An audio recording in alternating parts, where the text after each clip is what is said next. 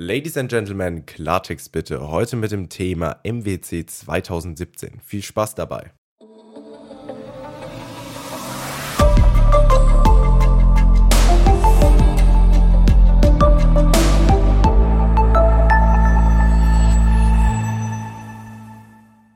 Zunächst einmal sollte man klären, was MWC eigentlich bedeutet. MWC ist die Kurzform für Mobile World Congress, eine seit 1987 stattfindende Mobilfunkmesse im ersten Quartal eines jeden Jahres.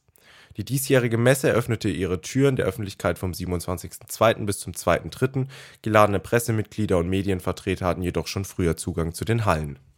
Veranstaltet wird der MWC von der GSM Association, einer weltweiten Industrievereinigung der größten Mobilfunkanbieter und auch dieses Jahr fand die Messe in Barcelona statt. Falls du jetzt planst, 2018 dir den Mobile World Congress selbst anzuschauen, können wir dich beruhigen, du musst nicht in die Staaten rüberfliegen. Im Sommer letzten Jahres wurde sich darauf geeinigt, dass bis 2023 der MWC nach wie vor in Barcelona stattfinden wird. Auf dem letztjährigen Mobile World Congress wurde auch ein Besucherrekord aufgestellt mit mehr als über 100.000 internationalen Besuchern. Man kann davon ausgehen, dass die Zahl sich dieses Jahr nochmal äh, deutlich steigern wird, ähnlich wie es bei Messen wie zum Beispiel der Gamescom in Köln auch jedes Jahr der Fall ist. Auf dem Mobile World Congress werden in der Regel die neuesten Smartphones von großen Herstellern vorgestellt. Inzwischen ist es aber auch so, dass Hersteller von Smart Home Produkten, Wearables und Fitness-Trackern sowie Drohnen- und Fotozubehör auf der Messe vertreten sind und dort ihre neuesten Techniken vorstellen.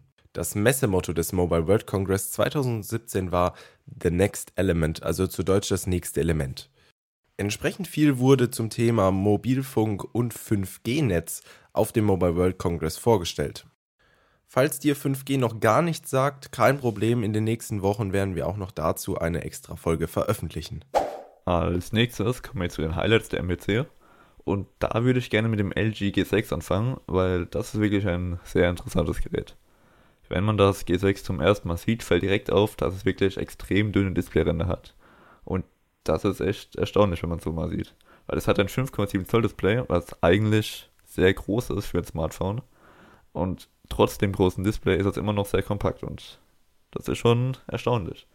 Vor allem, wenn man bedenkt, dass das G6 genauso groß ist, genauso groß ist wie das LG G4 und das hatte ein 5,5 Zoll Display. Das heißt, das G6 hat ein Display, was um 0,2 Zoll größer ist als beim G4 und trotzdem sind beide Geräte gleich groß. Und das ist echt erstaunlich. Aber das G6 hat einen, ich sag mal in Anführungszeichen, kleinen Nachteil. Und zwar ist es dicker als das G5, aber immer noch dünner als das G4. Und ja, für viele ist das bestimmt jetzt ein riesen Nachteil, aber eigentlich ist es gar nicht so schlimm, weil es hat 7,9 mm als Dicke. Und das geht eigentlich voll in Ordnung, finde ich. Aber ein weiteres Highlight am G6 ist das Display. Wie gesagt, es hat 5,7 Zoll und hat eine Auflösung von 2880 x 1440 Pixeln. Und das ist schon wirklich sehr scharf. Und dazu kommt noch, dass das Display Dolby Vision und HDR10 unterstützt. Und das sind beides Bildformate mit einem höheren Dynamikumfang, welche eine verbesserte Anzeige versprechen sollen.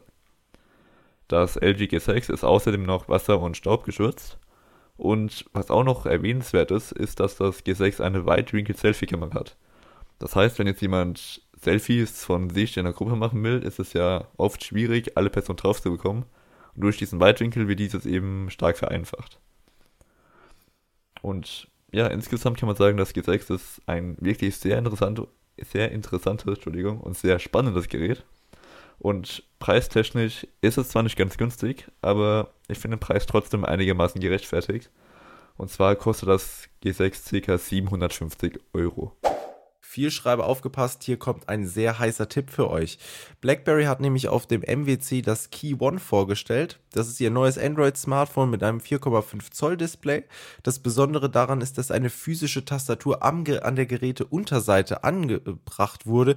Nicht mehr so wie beim BlackBerry Priv zum Aufschieben, sondern diese Tastatur ist jetzt wirklich immer da. Diese physische Tastatur bringt natürlich einige Vorteile. Einer davon ist zum Beispiel, ihr könnt lange den Buchstaben B auf der Tastatur halten und schon öffnet sich euer Browser. Das Display vom neuen BlackBerry Flaggschiff ist wie gesagt 4,5 Zoll groß, die Auflösung ist etwas unter 1080p und kommt mit einem Seitenverhältnis von 3 zu 2. Softwaretechnisch ist BlackBerry weggegangen von ihrem eigenen Betriebssystem hin zu Android 7.1. Es ist nahezu Stock Android von der Optik zumindest. Bei den Funktionen gibt es natürlich noch business- und sicherheitsrelevante Features, die exklusiv von BlackBerry nun auf dieses Gerät gemacht wurden. Ein großes Kaufargument für manche Leute wird vielleicht auch der Akku des BlackBerry Key One sein. Dieser hat eine Kapazität von 3500 mAh. Man wird natürlich erst sehen, sobald das Gerät auf dem Markt ist, was für Screen-On-Zeiten da wirklich bei rauskommen, aber so ein Wert in einem Smartphone mit so einem Display und der Hardware ist doch beeindruckend. Verkauft wird das BlackBerry Key One für rund 600 Euro. Dafür bekommt ihr aber auch 32 GB internen Speicher, 3 GB RAM und USB-C zum Laden und zum Datenübertragen. Als nächstes kommen wir zum Sony Xperia XZ Premium. Und das ist auch ein wirklich sehr spannendes Gerät. Es hat ein 5,5 Zoll 4K HDR-Display mit einer Auflösung von 2160 x 3840 Pixeln. Aber das wirklich Besondere an dem Smartphone ist die Kamera. Diese hat nämlich eine Auflösung von 19 Megapixeln und sie hat einen 5-Achsen-Bildstabilisator. Das heißt, eure Bilder und Videos werden dank diesem Bildstabilisator weniger verwackeln als bei anderen Kameras. Aber das wirklich Besondere an der Kamera ist die neue Motion Eye Technologie, die verwendet wird. Mit der Motion Eye Technologie, wie sie Sony nennt, sollen bei Fotos von bewegten Objekten weniger Verzerrungen auftreten, da der Bildsensor in der Lage ist, die, Auf die Aufnahmen sehr schnell abzuspeichern.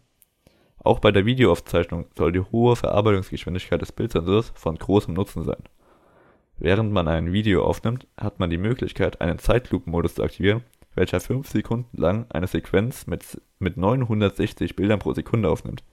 Und mit 960 Bildern pro Sekunde kann man schon wirklich sehr schöne Zeitlupen machen. Preislich liegt das Sony Xperia XZ Premium ähnlich wie das LG G6 bei ca. 750 Euro. Nokia ist zurück im Handygeschäft. Nachdem sie ihr Nokia 5 und Nokia 3 ebenfalls auf dem MWC vorgestellt haben, haben sie das Kult-Handy, das Nokia 3310, wiederbelebt. Das Feature Phone wird in Zukunft für 49 Euro über die Ladentheke gehen. Dabei habt ihr die Möglichkeit, aus verschiedenen Gehäusefarben zu wählen. Einmal aus Rot, Schwarz, Gelb und Grau. Ihr bekommt in der Standardvariante 16 GB internem Speicher, der sich aber per MicroSD-Karte nochmal um 32 GB erweitern lässt.